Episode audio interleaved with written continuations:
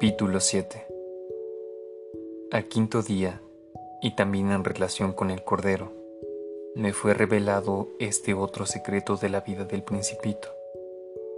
Me preguntó bruscamente y sin preámbulo, como resultado de un problema largamente meditado en silencio.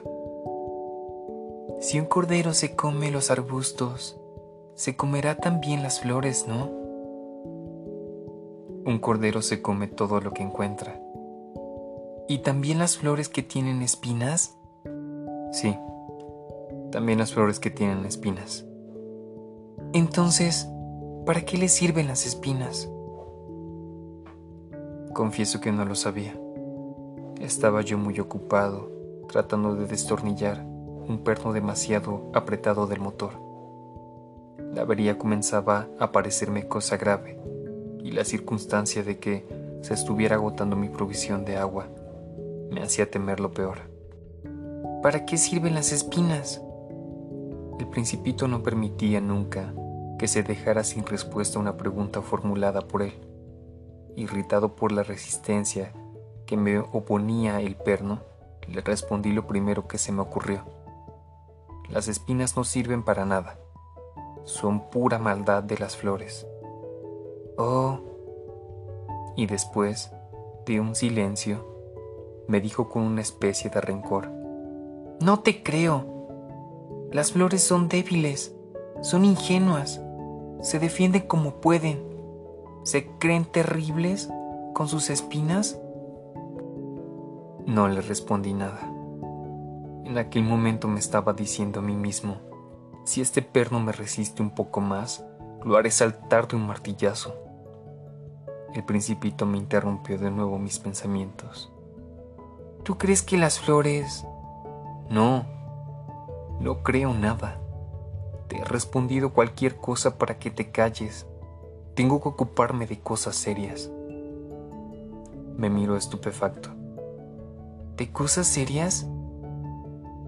Me miraba con mi martillo en la mano, los dedos llenos de grasa e inclinado sobre algo que le parecía muy feo.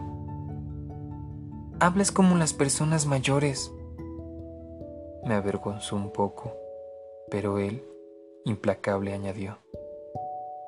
Lo confundes todo, todo lo mezclas. Estaba verdaderamente irritado. Sacudía la cabeza, agitando al viento sus cabellos dorados. Conozco un planeta donde vive un señor muy colorado, que nunca ha olido una flor, ni ha mirado una estrella, y que jamás ha querido a nadie toda su vida no ha hecho más que sumas y todo el día se la pasa repitiendo como tú, soy un hombre serio, soy un hombre serio.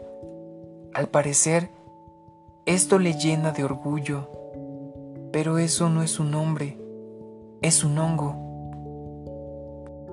¿Un qué? Un hongo. El principito estaba pálido de cólera.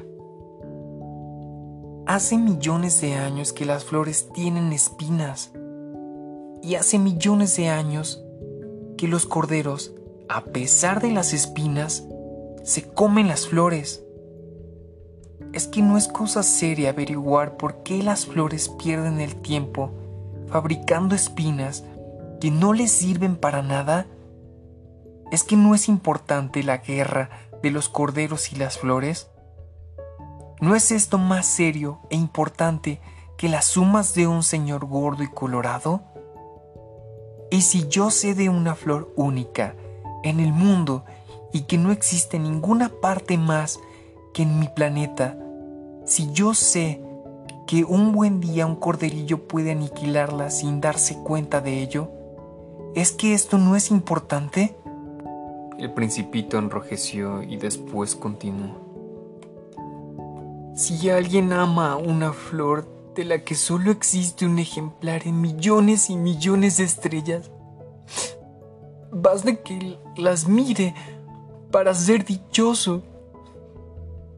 Puede decirse satisfecho.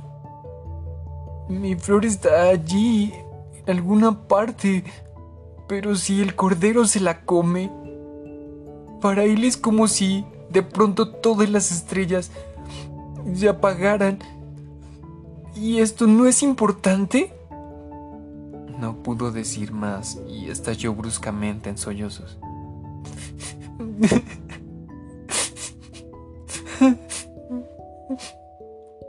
La noche había caído. Yo había soltado las herramientas y ya no importaba nada el martillo, el perno, la sed y la muerte. Había una estrella en un planeta, el mío, la Tierra, un principito a quien consolar. Lo tomé en mis brazos y lo mecí diciéndole, la flor que tú quieres no corre peligro te dibujaré un bozal para tu cordero y una armadura para la flor. Te... Mm, no sabía qué decirle, cómo consolarle y hacer que tuviera nuevamente confianza en mí. Me sentía torpe. Es tan misterioso el país de las lágrimas.